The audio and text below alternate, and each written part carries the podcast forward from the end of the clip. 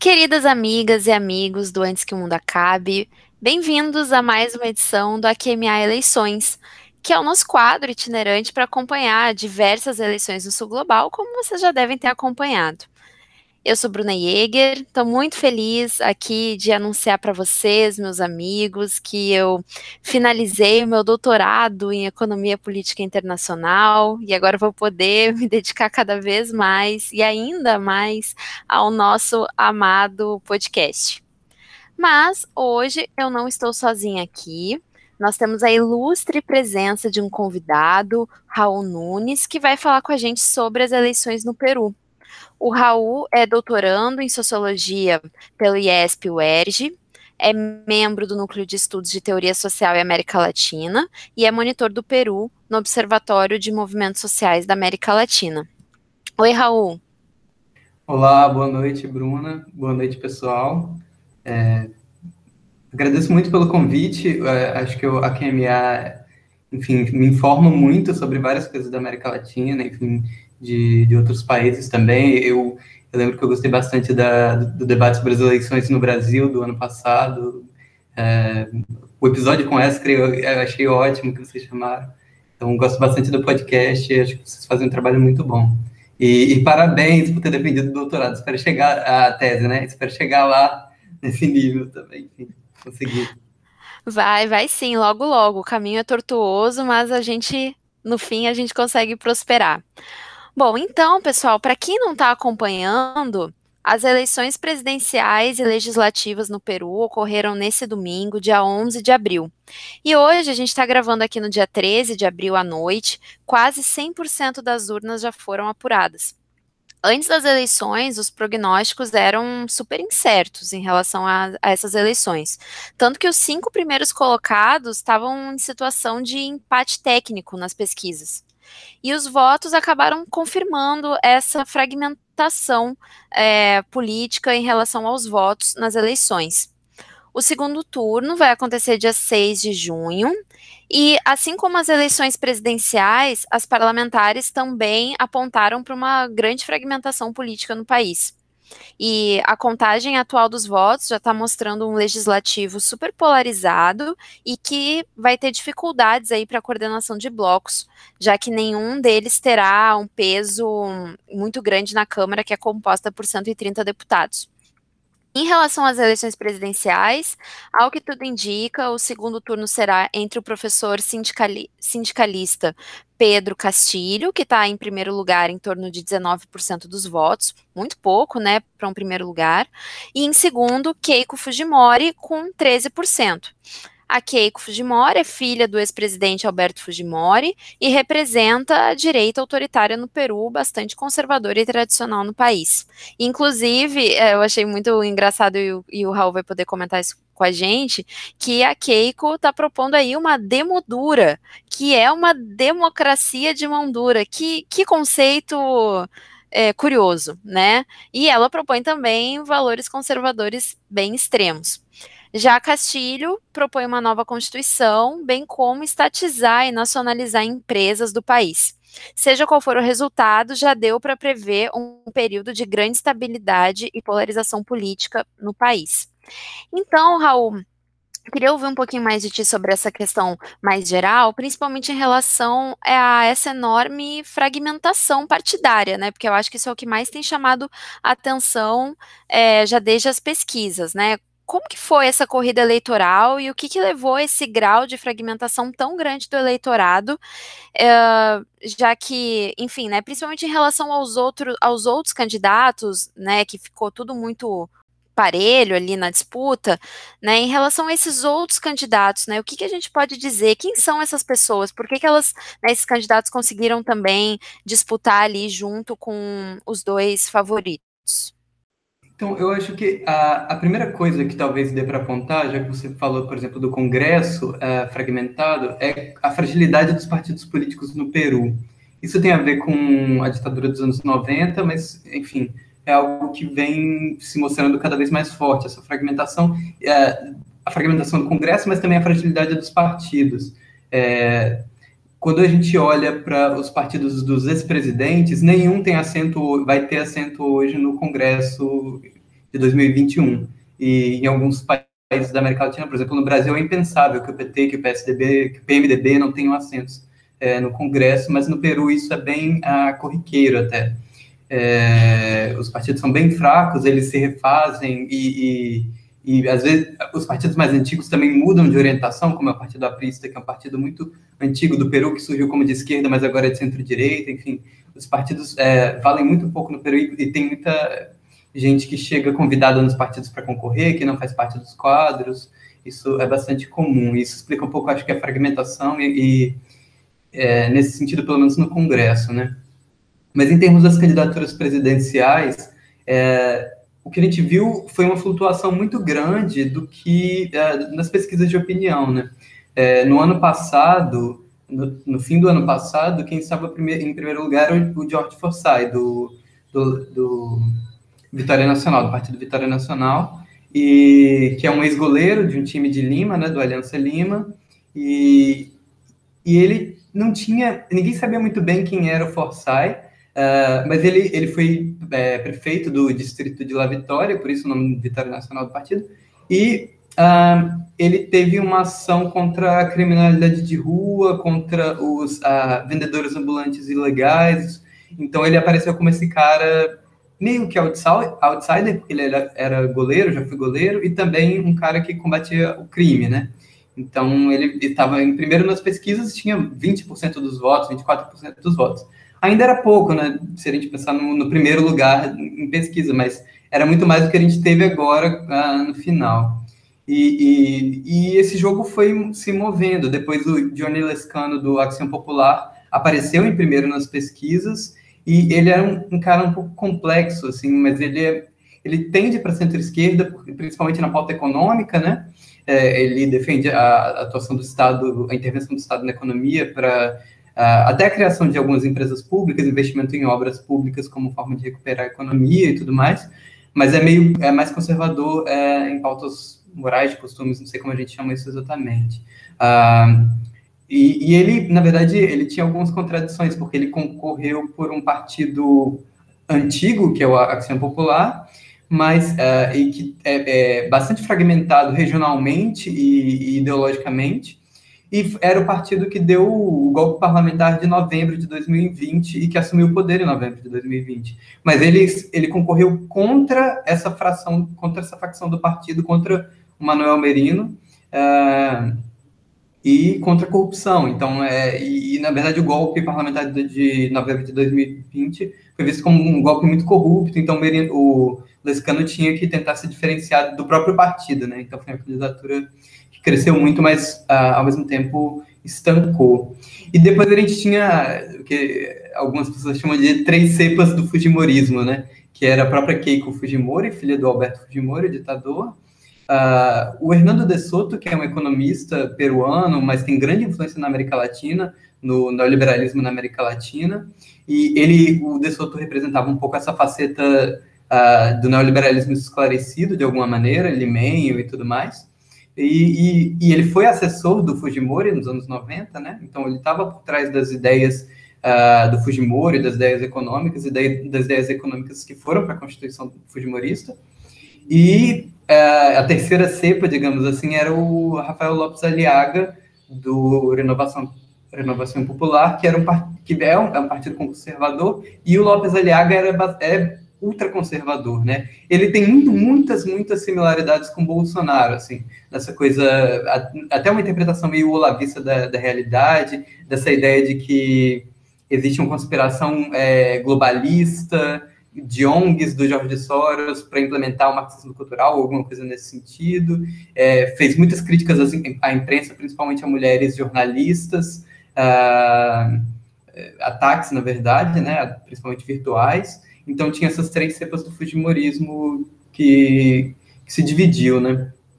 E essas pessoas foram se, ah, ah, se movendo ali ao longo das pesquisas, e também a Verônica Mendonça, que era é, de uma esquerda que se dizia de esquerda, uma esquerda progressista, né? Tanto na parte econômica quanto em, em pautas como pautas LGBT, direitos das mulheres e tudo mais.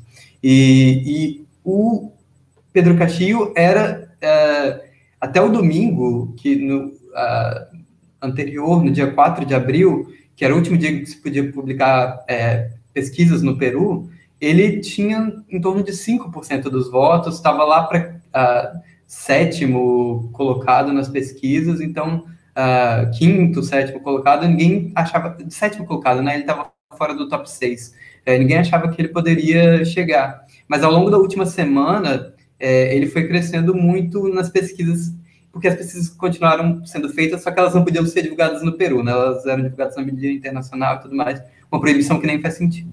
Mas, uh, e o Castillo é isso que você disse, né? Ele é um professor sindicalista, ele foi das rondas campesinas rurais, e ele é de um partido marxista-leninista, mariateguista, bastante radical na proposta econômica, de participação popular, mas também um pouco conservador.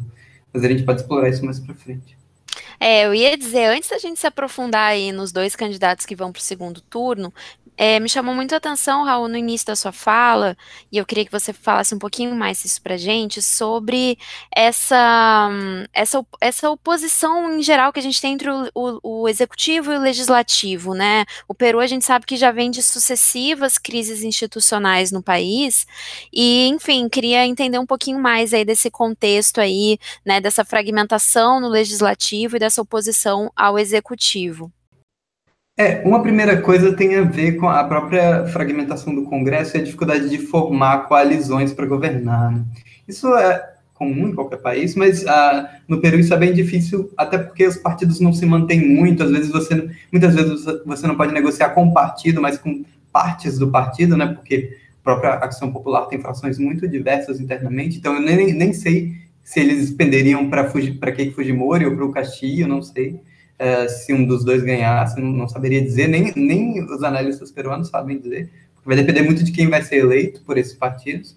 Uh, e tem também a, a questão, principalmente depois do, de 2017, quando começa a Lava Jato peruana, e, em que se exerce uma pressão muito grande na opinião pública pela pauta anticorrupção, né? E, enfim, e, e, na verdade em 2016 a gente teve, antes de 2017, né, em 2016 a gente teve uma eleição em que ganhou um presidente, mas o Congresso que ganhou foi de maioria fujimorista contra o presidente, né, é, inclusive destoou um pouco da, do histórico peruano e do, da da, do que a gente está vendo agora. Foi um Congresso que tinha maioria é, do partido da Keiko Fujimori. É, e que sozinho poderia derrubar um presidente, não poderia derrubar, mas poderia travar a pauta, né? E, e, desde o começo a Keiko agiu para desestabilizar o executivo, né? Ela disse que não, mas o, o partido agiu para desestabilizar o executivo, tanto que conseguiu derrubar o PPK, o Pedro Pablo Kuczynski, que foi eleito em 2016. E a, é, daí em diante, quando assumiu Martin Vizcarra, que era o segundo vice-presidente do PPK, o, e que a Lava Jato peruana estava caminhando, houve esse embate muito grande entre o Vizcarra que tinha que comprou, que aderiu a essa pauta anticorrupção e que tentou uh, constrangir o Congresso para aprovar, uh, por exemplo, o fim da reeleição para é, direta, né, da reeleição direta para o Congresso, o fim da, da imunidade parlamentar, enfim, uma série de pautas anticorrupção que ele foi meio que colocando goela abaixo do Congresso. E, e aí viveram, viveram essa, esses anos tensos de embates, né, até que o, o Vizcarra, é, o Congresso travou, acho que duas nomeações da, de primeiro-ministro para o Vizcarra, e ele dissolveu o Congresso, e teve novas eleições que foram ano passado, inclusive. E, e ano passado também, no fim do ano passado, o novo Congresso destituiu o Vizcarra, então eu acho que eles vão ficar no empate, né? O Congresso tendo é, destituído o PPK e o Vizcarra tendo destituído o Congresso, mas é, o Congresso ganhou essa disputa de, de quem derruba quem. Mas, de fato, e isso é, é uma questão agora, né, de que forma o Congresso vai se portar, porque acabou que o Congresso ficou muito mal visto uh, com, com toda essa instabilidade, né, é, porque derrubaram um presidente que, que não foi eleito diretamente, porque ele era vice-presidente, mas tinha 80% de aprovação popular. Enfim, se mostrou um congresso obstrucionista e tudo mais. Então a gente não sabe se é um congresso de novo que vai tentar obstruir a pauta, que vai tentar derrubar presidente, ou se vai ser um congresso que vai tentar dialogar mais e tentar parecer uh, mais produtivo para a opinião pública. Nossa, verdade. Não tinha, não, não tinha pensado por esse lado, né, dessa questão aí da, do próprio legislativo tá com a sua credibilidade em pauta também nessas eleições. Mas antes da gente entrar um pouquinho é, mais profundamente nos campos políticos do país, fala um pouquinho pra gente sobre a Keiko Fujimori, quem é ela, de onde ela vem, do que ela se alimenta, né? Como que ela chegou até aqui e falar um pouco pra gente também sobre o próprio campo político do Fujimorismo, que a gente sabe que ele é, enfim, ah, muito importante na construção política peruana. E a gente viu que ontem você comentou é, num post que esse segundo turno tem tudo para ser um grande referendo sobre o Fujimorismo. E a gente queria ouvir mais de você sobre, sobre essas questões. Pois é, eu acho que a, a primeira parte tem a ver com o que foi uh, o Fujimori, Alberto Fujimori, né, o governo do Alberto Fujimori nos anos 90. Porque ele se elege democraticamente em 1990, mas ele dá, enfim, depois quando é, ele não consegue governar, enfim, democraticamente ele dá um golpe, um autogolpe, né? E, enfim, faz uma nova constituição e tudo mais. É, agora, eu acho importante pontuar por que ele teve muito apoio, por que o Fujimorismo tem muito apoio até hoje, a ponto da Keiko Fujimori passar para o segundo turno. É, mesmo acusada de corrupção, tendo sido preso e tudo mais. O Fujimori conseguiu duas coisas muito importantes para a época. A primeira era conter a, a hiperinflação, né? Como a gente sabe, a hiperinflação era uma marca da América Latina nos anos 80, uh, ah, e no Peru principalmente. Isso era bastante absurdo. E com a Constituição neoliberal, enfim, com, com toda a condição econômica, é, ele conteve a hiperinflação. Então, eu acho um ponto importante para a gente não pensar só na, na figura do, do populista, que muita gente fala, do, do, do, do político carismático. Né? Claro, é importante tem uma questão afetiva com o Fujimori pai, mas ele era ele é também esse cara que controlou um pouco a economia do Peru que não, não dava muito certo. Enfim, o, o, a economia do Peru cresce é, desde, desde os anos 2000 ininterruptamente. Eu acho que talvez agora com a pandemia isso, isso tenha mudado um pouco, mas a economia cresce ininterruptamente. É, até a redução da pobreza e tudo mais. Só que é importante também pontuar que é uma redução da pobreza que não que não tem a ver com formalização, que não tem a ver com estabilidade de emprego, né? 70% da população peruana, antes da pandemia, estava na informalidade. É, então, é uma economia que cresce, mas uh, não é boa para todo mundo, né? É, e tem vários problemas com, de saúde, educação, a, a água potável e tudo mais. Mas, uh, além dessa coisa de conter a hiperinflação, de ser uma figura carismática, o Fujimori pai também... Uh, combateu as guerrilhas, né? Ah, principalmente o Sendero Luminoso. Então, o, a ditadura Fujimori ela é bem vista por ter contido uma guerrilha que, de fato, foi muito sanguinária e matou, inclusive, ativistas e políticos da própria esquerda peruana, né? O Sendero Luminoso não matava só pessoas que eram oponentes políticos de campo da, da direita e tudo mais, da, mataram também pessoas da, da esquerda no Peru. E só que o, é, esse combate ao Sendero Luminoso foi também muito violento, né? É, enfim, o, e até por isso o Fujimori está preso hoje, pela, pela, por essa violência estatal uh, do seu governo. É, então é isso, é, é, essa coisa complexa que é o Fujimorismo, que é um neoliberalismo autoritário muito popular, de base muito popular. Eu acho que é, é essa imagem que dá para pintar. E é esse legado que a Keiko tem. É, e é isso, o Fujimori uh, saiu, foi destituído, e nos anos 2000 foi destituído, teve que sair do país, depois voltou, foi preso, foi uh, extraditado, foi preso, está preso no Peru. Uh, a, a, própria Keiko brigou com o pai, então em algum momento ela teve umas, algumas rusgas, mas ela conseguiu fundar um partido muito sólido, uh, abafou a importância do irmão no partido, que o irmão dela, eu acho que ele, enfim, ele tinha posições uh, políticas contrárias, uh, de como deveria ser o Fujimorismo, na condição do Fujimorismo, aqui conseguiu afastá-lo, então ela conseguiu ser a cara do Fujimorismo, né? É, desse, dessa corrente política muito popular e muito uh, benquista por muita gente, até até por gente moderada, porque os neoliberais uh, esclarecidos, digamos assim, do Peru apoiaram o Fujimori em certo momento, ou pelo menos apoiam o que é a Constituição Fujimorista, o que é a condição econômica que o Fujimori implementou. Então, tem, é, é basicamente isso, mas ao mesmo tempo, o Fujimorismo tem um, um, uma rejeição muito grande, né? Que é o antifujimorismo. Talvez essa tenha sido até hoje a grande oposição no Peru entre fujimorismo e antifujimorismo. E não é à toa que nas pesquisas a, quem tinha maior rejeição era a própria Keiko, uh, que em algumas pesquisas chegava a 60% de rejeição. E nessa eleição, uh, especificamente, ela tentou vender a imagem de moderada, né? Eu gosto de falar até Keiko Paz e Amor, assim, de, de que não era nem o ultraliberalismo do Hernando de Soto, porque o de Soto chegou a falar que ele não ia dar as vacinas, que o, a iniciativa privada que ia oferecer as vacinas para as pessoas comprarem. Então, o ultraliberalismo sem nenhuma sensibilidade social. E, por outro lado, ela estava contra o ultra é, conservadorismo do Lopes Aliaga, que atacava muito jornalistas mulheres. Então, teve a, até jornalistas que falaram que o Fujimorismo, que já foi muito violento na internet contra jornalistas em outras eleições, estava muito calma nessas eleições, exatamente porque eles tentaram passar essa imagem de um, de um Fujimorismo moderado. É, que poderia pôr fim à instabilidade política no país, o que é muito engraçado, porque foi o Fujimorismo que derrubou, que ajudou, derrubou o primeiro presidente e ajudou a derrubar o segundo presidente, causou uma grande estabilidade política no país. Maravilha, Raul. Eu, eu adorei essa, essa classificação do governo Fujimori como um neoliberalismo autoritário populista. Acho que é, é, é o conceito perfeito e bizarríssimo também, né, para a gente entender aí a história política peruana. Mas vamos falar agora da, da grande surpresa, né, das eleições. Você mesmo já falou que ele não estava nem ali entre os cinco favoritos nas pesquisas, o, o, o, Pedro Castilho. Quem é ele, né? Ele realmente é um marxista, leninista, mariateguista, né? O que, o que são essas bases? De onde vêm essas bases? E qual é essa esquerda peruana que ele representa?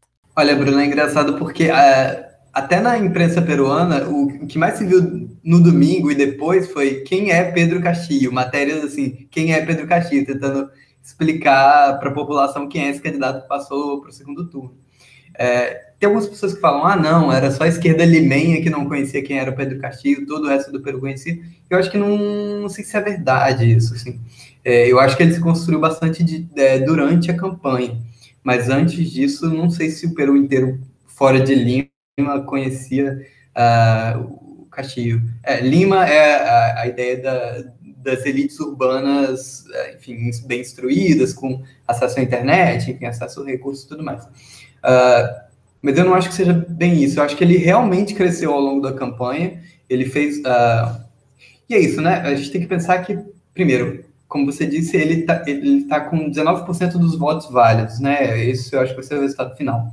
Em 2016, a Verônica Mendonça, que é de esquerda também, é, fez 18. Então, assim, não está tão diferente. A diferença é que ele está em primeiro com, com, com 19 e ela ficou em terceiro com 18, né? Mas, então, não é todo o Peru que conhece, não foi todo o Peru, é, nem, nem, nem foi a maioria do Peru, uma grande parte do Peru que apoiou esse candidato. Mas é, ele é uma figura de fato que a gente vai conhecer ao longo do tempo, ao longo da segunda, desse segundo turno porque é, vamos lá, a, a, biografia dele, né? Como ele próprio conta e como se conta. Ele foi é, das Rondas Campesinas quando jovem, e as Rondas Campesinas, uh, ele, é, ele é de uma província rural, né? No, no Peru, na província de, de Chota, uh, e ele foi das Rondas Campesinas, que eram rondas criadas uh, no final nos anos 70, 80, para combater o crime nas zonas rurais e também para combater as guerrilhas, principalmente o Sendeiro Luminoso. É, e porque, enfim, a, a, o Estado não chegava nessas províncias, nessas regiões e tudo mais.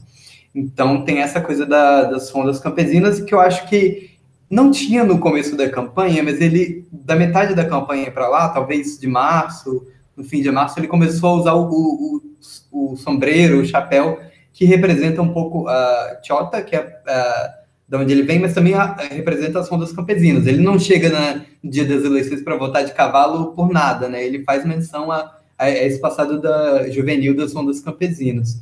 É, tanto que depois ele voltou de carro para casa.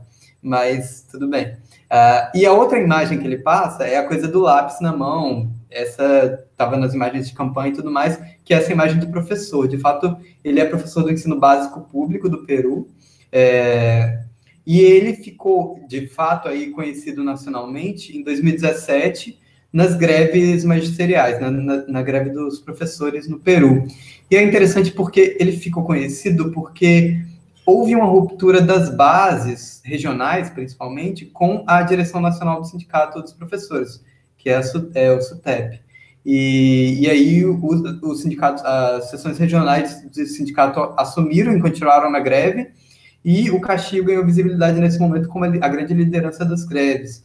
É, inclusive, a, a, considerando que a direção nacional era muito. Enfim, não queria, não queria ser tão radical nas pautas, né? Queria, por exemplo, manter a lei, a lei magisterial e o Castigo que achava que a lei magisterial não era suficiente. É, então, ele emerge nacionalmente em 2017. E o Peru Libre, que é o partido pelo, pelo qual ele concorre, é, surgiu em 2007 e conseguiu fazer um governador, uh, acho que em 2011, se não me engano, 2010, que é exatamente presidente do partido, que ia ser o vice-presidente dele, não foi porque porque está condenado ou está sendo investigado por corrupção, que é o Vladimir Serron, e é um partido que se diz marxista-leninista, tem inspiração da Mariátegui no programa e tudo mais, e de fato é bastante radical nas pautas econômicas de participação popular. É, fala em estatização, nacionalização, fala em controle popular sobre várias questões, fala em nova constituinte, que aliás, nova constituinte é uma pauta de toda a esquerda peruana, mas o Castillo uh, tem algumas visões um pouco conservadoras na pauta, por exemplo, em relação aos direitos das mulheres, principalmente a questão do aborto e na coisa do matrimônio igualitário.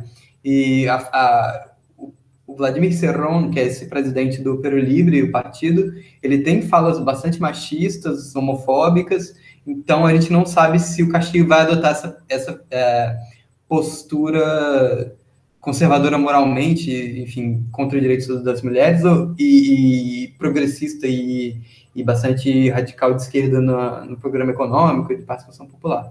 A gente vai ver qual vai ser o movimento da, nesse segundo turno.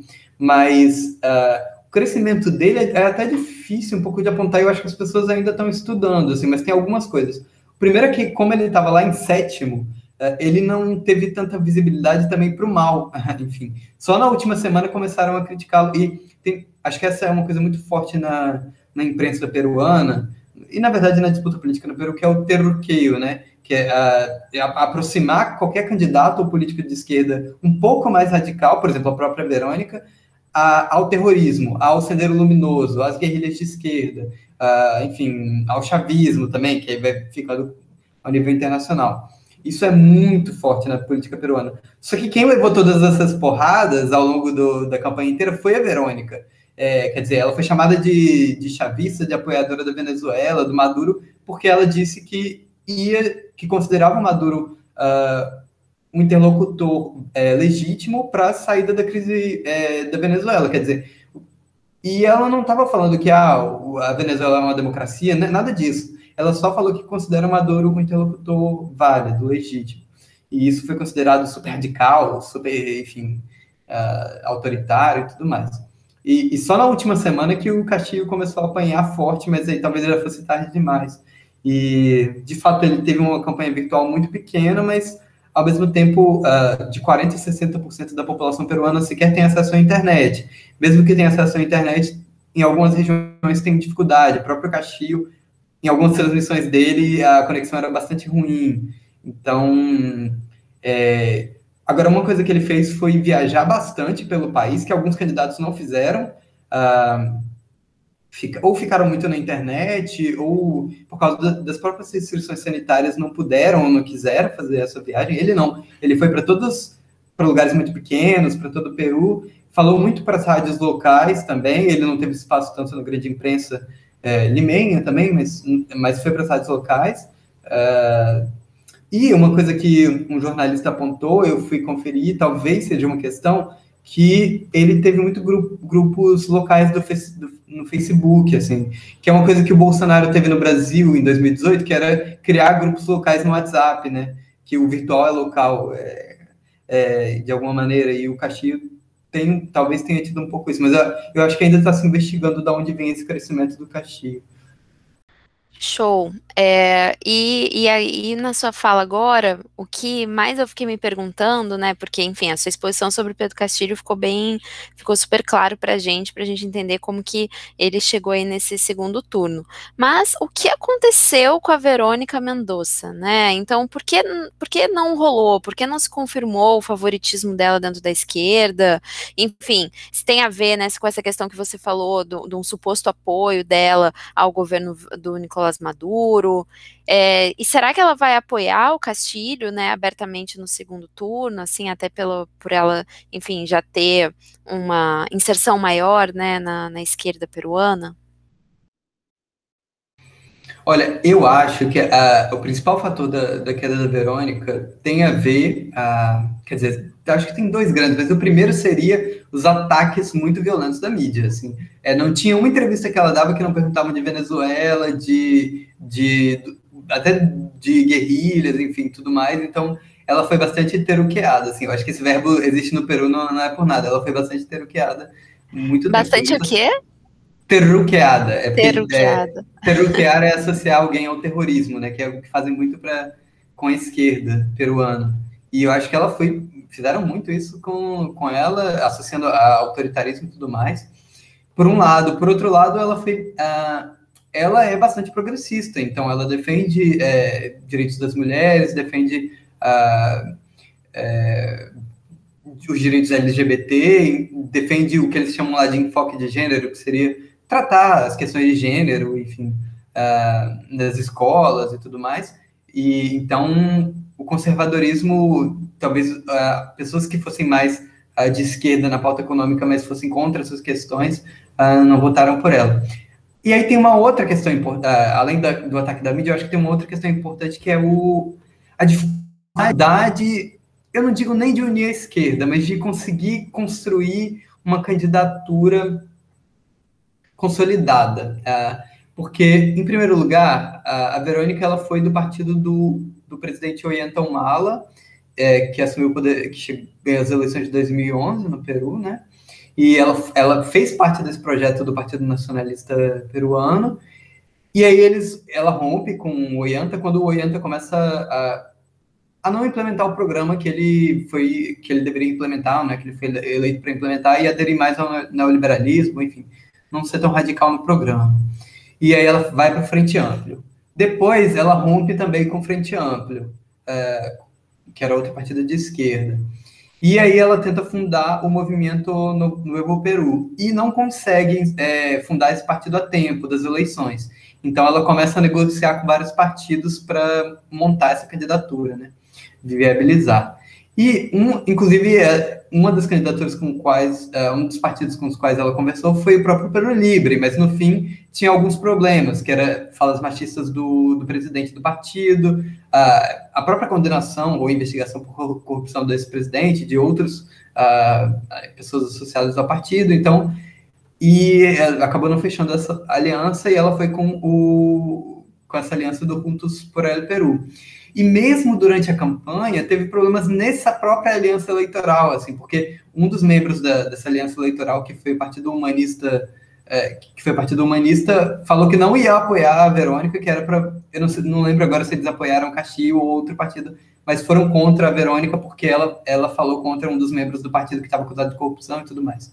Então, mesmo na coligação, na coligação que ela fez, tinha partido dizendo que não era para votar nela. Então, ela não conseguiu, é, ela não, né? É, é, esse conjunto que está em torno dela, em torno do movimento no, no Peru, não conseguiu, enfim, fazer uma aliança sólida para. Eu não, não, digo nem unidade da esquerda, porque a própria direita não estava unida, a esquerda não acho que necessariamente precisaria estar unida, mas faltou essa base partidária, assim, porque é isso, né? O Peru Livre é pelo menos é um partido que existe desde 2007, ele tem bases locais mais ou menos consolidadas enfim, conseguiu uma unidade em torno do nome do, do Pedro Castillo, a, a militância do Peru Livre estava em torno do Pedro Castilho, e isso a Verônica não conseguiu.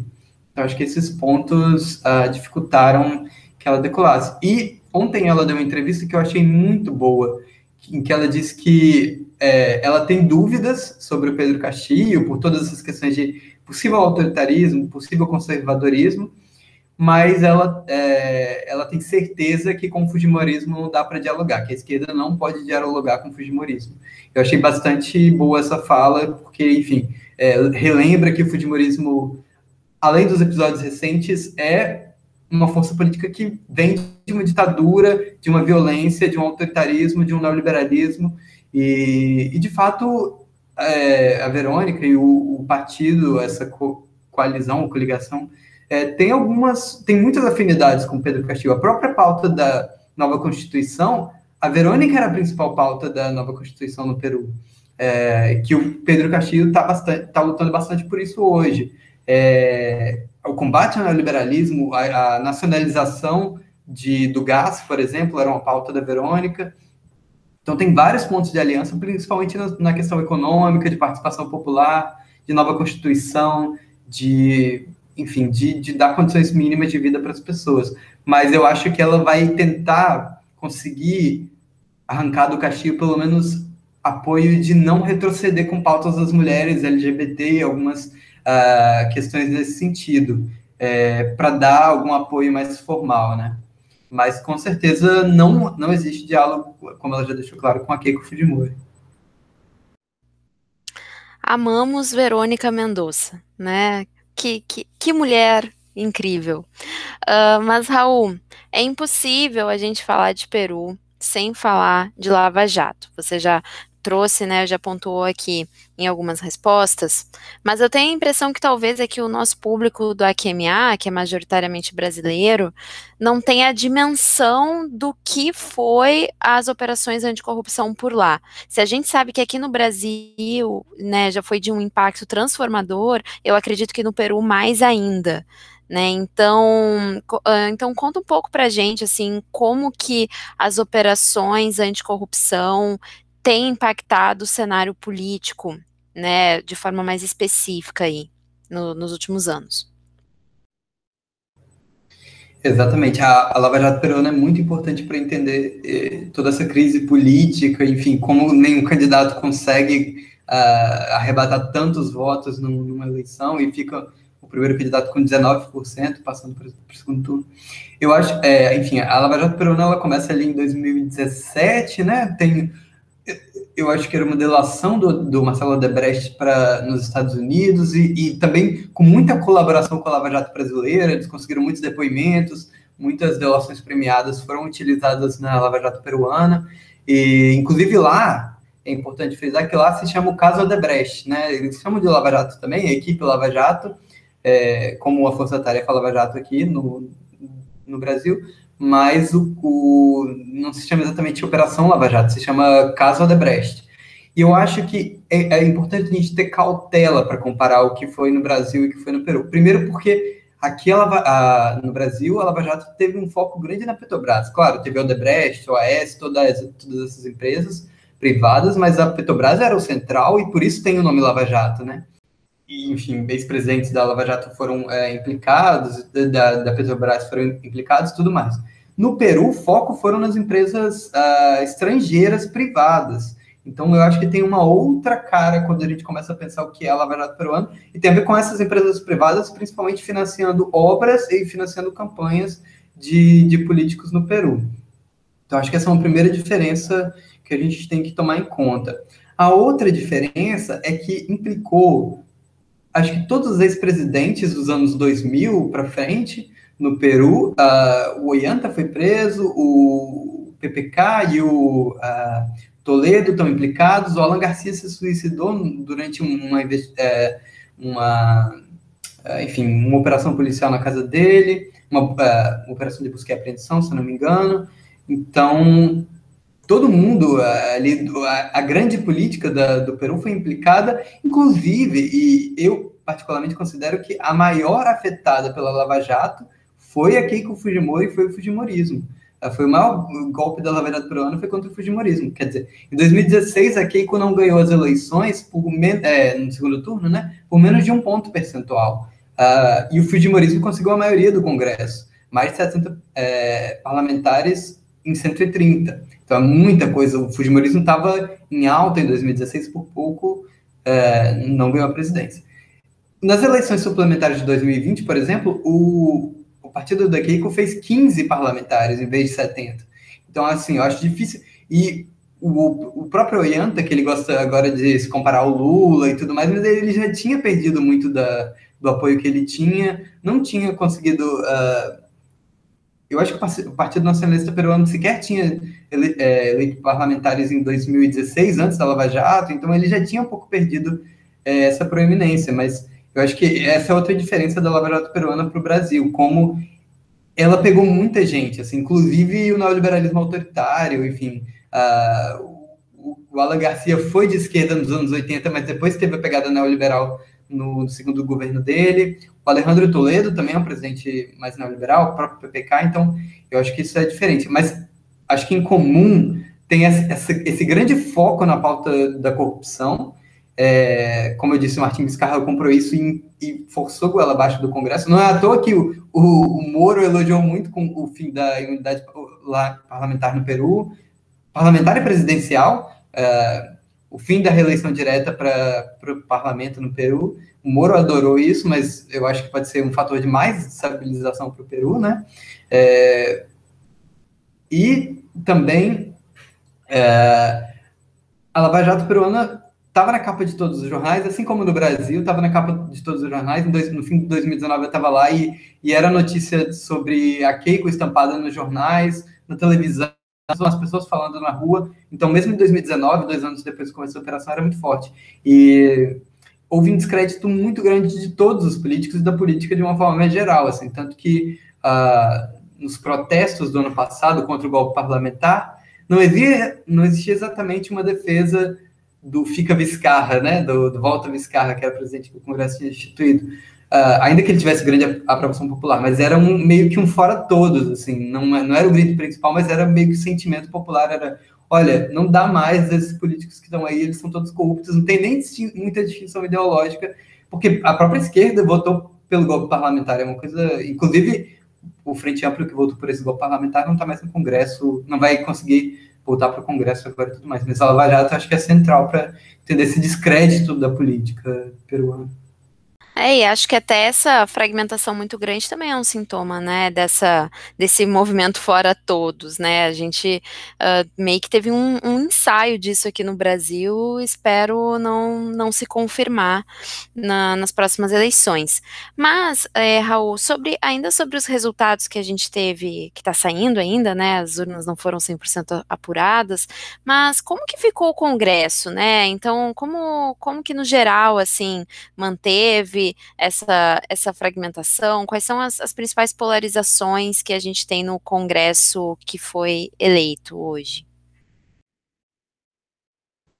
É, a, apuração está terminando ainda e a, do, a presidencial foi terminou está terminando antes do que a do Congresso, mas já acho que já tem uma imagem bastante boa do que vai ser, né? É, a primeira força vai ser com certeza o Peru Libre do Castilho, e a segunda força, a, Força Popular do, da Keiko Fujimori. Uh, o Peru Libre, eu tô com o Público, né? O, esse organismo fez um, uma previsão, né, uma prévia do que pode ser essa distribuição do Congresso, e, e o Peru Libre teria 37 parlamentares num Congresso que tem 130, né? O Força Popular teria 24, e aí depois vem duas que são grandes incógnitas, que são o Ação Popular, porque obviamente o Peru Libre vai ter, enfim, se tiver no governo vai ser governista, se tiver fora do governo vai ser oposição. E a mesma coisa com Força Popular da Keiko Fujimori, então isso não tem dúvida. Uh, porque são os, os, dois grandes nomes agora que estão disputando o segundo, o segundo turno.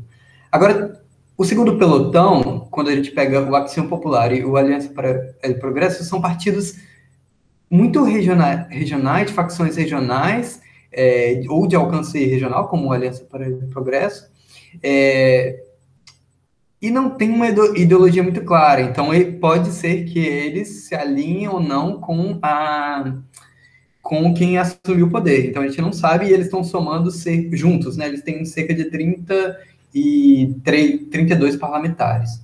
É, então vai depender muito do que essas bancadas vão fazer, uh, a, é, enfim, a coloração ideológica desse parlamento, do, de como vai ser governar.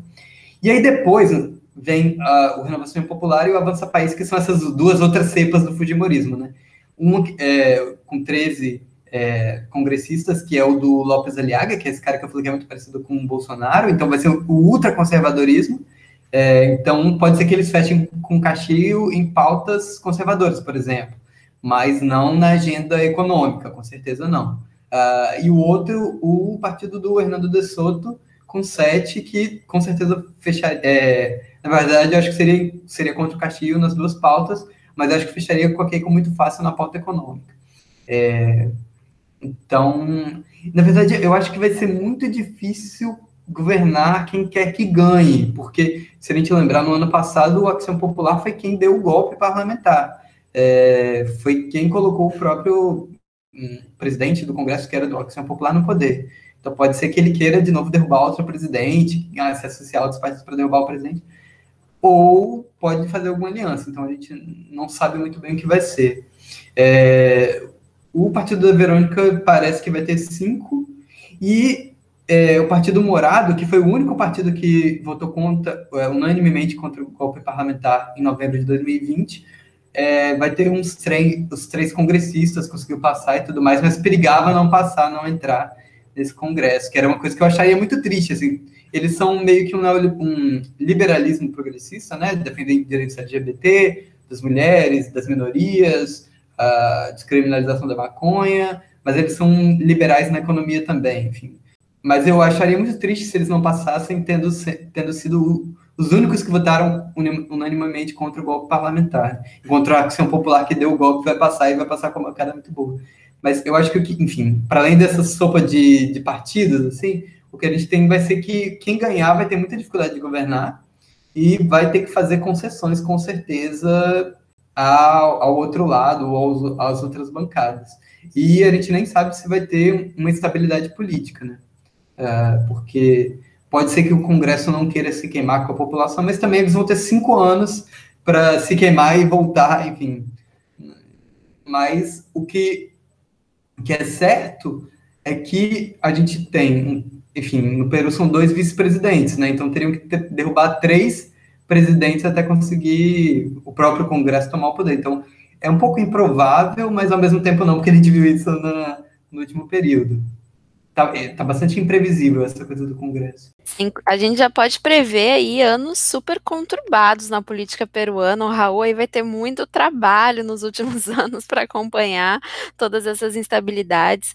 Mas além dessa previsão que já parece certeira acerca da instabilidade, será que a gente já consegue aí prever o resultado do segundo turno presencial? Eu acho que essa é outra grande incógnita, porque muita gente tem comentado, eu acho muito certo isso que o melhor cenário para Keiko era se o Castilho passasse para o segundo turno. Mas também o melhor cenário para o Castilho seria se a Keiko passasse para o segundo turno. Por quê? De um lado, porque a Keiko tem esse antivoto muito grande. O, anti, o, o rechaço ao Fujimorismo cresceu muito, principalmente depois da, da Lava Jato. Já era grande, mas cresceu muito com a Lava Jato. E a Keiko era, chegava a ter 60% de antivoto no, no nas pesquisas do primeiro turno. Mas segundo turno é outra eleição, né? Então pode ser que a, a, muita gente vote nulo, mas também vote contra o Castilho, porque agora a imprensa peruana vai pegar pesado em todas essas questões do, do Castilho que eu acho que são de fato sensíveis. Por exemplo, uh, ele já falou que poderia fechar o Tribunal Constitucional, que é o, o órgão máximo do judiciário no Peru, é, porque esse é um órgão contra o povo, enfim. Então, é, ele também não assegura respeito a direitos de minorias ou direitos fundamentais. Ele falou que uh, ele é a favor da, da pena de morte para corruptos, então uma, uma figura que não existe no Peru, que é a pena de morte. Então, são coisas um pouco complicadas de fato. A, a imprensa peruana, mais à direita, vai bater muito na, na coisa do dessa suposta associação dele com o Sendeiro Luminoso, que é muito frágil, na verdade, essa associação. Por exemplo, falaram que ah, ele tem uma música parecida, uma letra de música parecida e um ideias parecidas com o Sendeiro Luminoso, que são ideias de esquerda. Ok, o Sendeiro Luminoso era uma guerrilha de esquerda. Então faz sentido, mas não faz sentido associar diretamente. Mas uh, algumas pessoas do, do Movadef, que são uh, o movimento por anistia e liberdade de membros de presos do Sendeiro Luminoso, é, podem apoiar o Pedro Castilho, isso é fato, porque é, talvez represente ideologicamente, mas não necessariamente quer dizer que tem uma associação ali com o Sendeiro Luminoso, mas vão bater muito forte nisso. Então, esse medo do terrorismo vai, vai ser bastante grande, com certeza. Outra coisa que o Pedro Castilho disse que é, vai indutar o Antauro Humala, que é o, é, o irmão do ex-presidente Ollanta Humala, que, de, que liderou um motim para derrubar o, um, um, dos presidentes, né, o, o Alejandro Toledo, em 2005, e está preso desde então. O, então vai ficar essa briga da, da Keiko, que, vai, que quer indutar o próprio pai, e o, Castilho que diz que vai indutar o Antauro. Então tá uma disputa de que, que a mídia vai tentar. E eu acho que é vai ser percebido como uma disputa entre radicais, né? Então as pessoas vão ver que elas vão querer. Mas o. E o Castilho tem essa carta na manga da, da, da, da nova Constituição e contra o neoliberalismo, né? Enfim, num país em que a população está desde março, desde de 2020, desde o começo da pandemia, sofrendo com a falta de oxigênio, eu acho que essa pauta antineoliberal de uma proteção social mínima, ou máxima no caso do Castilho, uh, vai ser importante, porque é isso, né? Desde março de 2020 eu assisto o jornal no Peru e uh, o que eu vejo era família indo comprar cilindro de oxigênio nas praças, é, é gente pedindo ajuda para conseguir uma cama de UTI para parente na internet. Então, uh, a saúde no Peru é bastante precária por causa dessa Constituição neoliberal que impede o crescimento da, uh, da proteção social do Estado. Né? Bom, esperamos, né, que pelo menos seja qual for o resultado, esse movimento aí anti-neoliberal e de cobrar por maiores maior proteção social se fortaleça no Peru e acabe respingando, talvez, aqui no Brasil um pouco, né? Então, para a gente fechar, Raul, uma última pergunta, porque a gente sabe que as eleições no Peru estão aí fazendo parte de um ciclo eleitoral mais amplo na América Latina, junto com as eleições presidenciais no Equador, na Bolívia, eleições vão acontecer no Chile também sobre a constituinte chilena, a gente até tem aqui na QMA eleições um especial sobre o Chile também, que eu recomendo que vocês ouçam com a Thalita. Mas uh, o que, que você acha desse cenário político peruano? Uh, o que, que ele diz sobre um contexto geral latino-americano? A gente consegue fazer essa, essa correlação ou é um evento muito singular dentro do contexto regional? Olha, eu acho que tem uh, algumas similaridades locais e eu acho que tem, tem a ver assim, com um processo mais amplo. Uma, por exemplo, eu, eu acho que o processo do Peru tem muitas similaridades com o processo do Chile, como você mencionou, né? Essa coisa de rechaçar a Constituição autoritária e neoliberal, no caso do Chile, do, do, do Pinochet, mas no Peru, no caso do Fujimori. Então, tem muita similaridade muito próxima aí entre o Chile e o Peru nesse sentido. Uh, e internamente eu acredito que vai ser de fato um referendo sobre o Fujimorismo. Então, e talvez mesmo a própria Keiko talvez tenha que fazer movimentos ah, para um, menos neoliberalismo, né? Porque para conseguir é, uma base social mínima ali, né? Uh, porque acho que só falar, por exemplo, propor que uma das propostas dela é o Peru aberto, né? Que é contra a quarentena ela não é exatamente negacionista, mas ela é contra a quarentena e, e acha que as pessoas têm que ir trabalhar mesmo, porque estão, enfim, perdendo dinheiro, mas eu acho que isso não, é o sufici não, não vai ser suficiente. Uh, mas eu acho que faz parte de um processo mais amplo, no seguinte sentido. Uh, eu acho que no, novas alianças à esquerda vão poder se formar, mas talvez sem um projeto unívoco, é, ou um projeto mais ou menos compartilhado, construído coletivamente que é o que a gente teve com o que se chama de onda rosa, né, que minimamente tinha uma construção coletiva de um projeto de América Latina ou de uh, alianças regionais entre as esquerdas e tudo mais. Eu acho que uh, a gente pode ter alianças entre as esquerdas, as, as diferentes esquerdas, né, no, na América Latina, mas mais pontuais, estratégicas e, e, e para a própria correlação de forças na, na região. Assim, eu não sei se, se quer dizer, qual é o nível de diálogo que teria um governo uh, do Alberto Fernandes na, na Argentina, que uh, pautou a descriminalização do aborto, e um governo do, do Castillo que não, não vai, com certeza não vai colocar uh, em pauta a questão do aborto. É, por exemplo, enfim, qual, qual, qual é o grau de, de universidade, de, de construção coletiva desse projeto? Eu acho que não existe, mas pode existir um contraponto, por exemplo, à forma de tratar a, a crise na Venezuela, porque é isso, o, o Castillo com certeza vai ser um, um interlocutor direto do, do, uh, do Maduro, uh, não sei até que ponto, não sei até que ponto, mas com certeza vai ser, vai ser alguém que vê o Maduro como um, o governo do Maduro como um governo legítimo. Então já muda é, a própria configuração do Grupo de Lima, né? Que o próprio Peru tinha essa orientação de tratar, enfim, o, presidente do, do Congresso lá como o interlocutor legítimo, né? É, e não o, o, Maduro. Então muda algumas coisas, na, acho que na configuração de poder da região.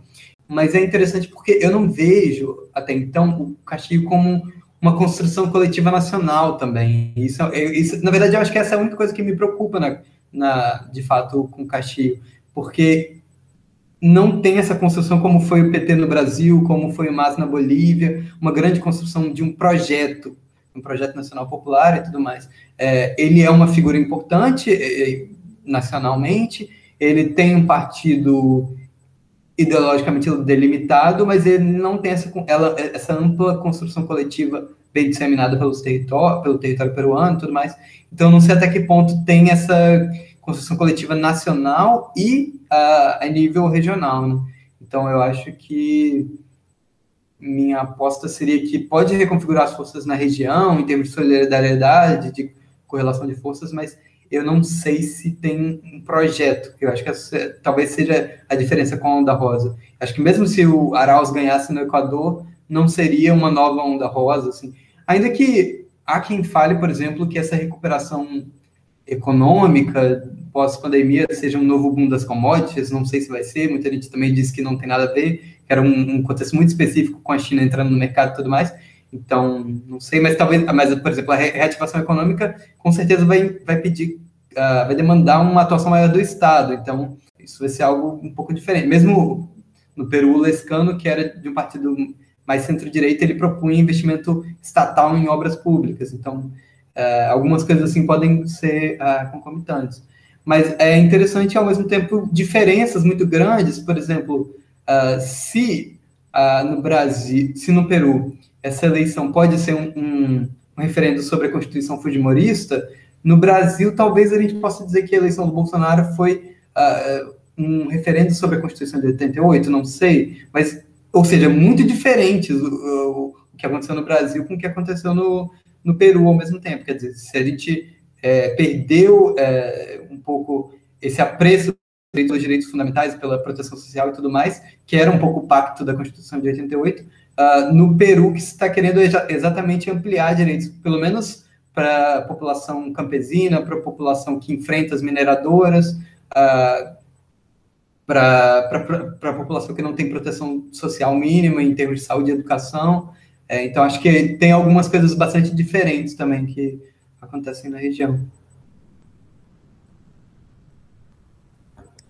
Sim, verdade. E vamos continuar acompanhando aí, né? Sigam o Raul nas redes. E, Raul, mais uma vez, só tenho a agradecer, em nome do AQMA, por trazer para a gente essa análise tão completa, super didática e muito qualificada para mim, para os nossos ouvintes, eu aqui que tive o privilégio de ouvir em primeira mão. E além de agradecer, queria perguntar, enfim, se alguma coisa acabou ficando de fora das nossas perguntas, se você quer complementar alguma questão, senão a gente já pode se despedir por aqui. Bruno, muito obrigado pelo convite, primeiro, a você, a Marília, que, que chamou também, a você que fez essa entrevista. Gostei das perguntas, gostei, enfim, você conhece muita coisa também, então fica mais fácil de conversar. É,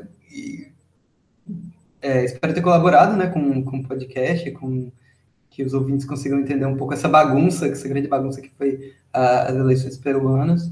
E uma última coisa só que eu queria pontuar, é que eu, eu, eu mencionei, mas eu, eu, acho que eu falei muito pouco, do, dos protestos de novembro de 2020 no Peru, né? porque eu dei pouca ênfase, mas eu acho que foi bastante importante, um marco, é, que, enfim, quando o Congresso derrubou presidente, tomou o poder, no que eu chamo de golpe parlamentar, muita gente também, é, se viu nas ruas uma semana das maiores, dos maiores protestos, talvez, que o Peru tenha visto na sua história, ou pelo menos na sua história recente.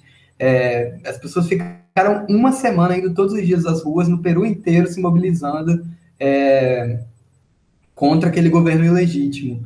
É, e bastante, é, muito disso foi a juventude. E a gente ficava esperando muito o que, que essa eleição ia ter a ver com esses protestos, né? Eu acho que o Castilho talvez não seja o nome mais óbvio da, gera, da geração do bicentenário, da geração que fez as ruas. Muita gente achava que era Verônica, muita gente achava que era Partido Morado, porque votou contra. Uh, mas talvez o Castilho represente esse cansaço com essa política que ficava, enfim, brigando entre si, sem muito, uh, muita base ideológica, na verdade, que era uma grande briga entre o Congresso o Executivo Legislativo, e também contra uma política que fez muito pouco, mesmo a esquerda peruana, por exemplo, o Ollanta, fez muito pouco para dar um nível de vida mínimo para a população. Então, talvez o, o, o Castilho seja essa resposta inesperada da, da juventude do Bicentenário no Peru. É, acho que, é, mas isso é uma coisa que a gente vai ver também, uh, se foi ou não. Agora, eu vi um grupo, por exemplo, no Facebook que se transformou em Castilho Presidente, mas que foi formado é, é o maior grupo, com 50 mil pessoas é, apoiando o Caxio hoje, e foi formado na época dos protestos de novembro de 2020. Então, talvez tenha alguma coisa a ver com esse inconformismo de uma juventude que quer mudanças reais e grandes na, no Peru. É isso, muito obrigado pelo convite. É isso, então. Vamos aguardar agora as eleições, o segundo turno em 6 de junho e demoradíssimo, né? Dois meses, em dois meses, absolutamente tudo pode acontecer e tudo pode mudar. Eu já tô aqui, é, já tendo uma crise de ansiedade só de pensar na sua situação, Raul, de ter que ficar acompanhando aí esses dois meses super intensos da política peruana, é muito tempo, então ouvintes, continuem super ligados aqui no AQMA Giro de Notícias, a gente vai ir tra trazendo também aí sempre é, questões ligadas a esse acompanhamento. E então é isso, pessoal. Muito obrigada, Raul. Muito obrigada, ouvintes. É, nos sigam nas redes, no arroba QMA Podcast. Para quem acha nosso trabalho importante, acha que o nosso trabalho deve continuar existindo, pode nos apoiar lá em padrim.com.br. Vocês vão ter acessos a conteúdos exclusivos que a gente faz com muito carinho para os nossos apoiadores. E a partir de dois reais você já pode aí se tornar um mecena, né, do AQMA. E, e é isso, pessoal. Nos vemos em breve em mais um AQMA Eleições. Tchauzinho.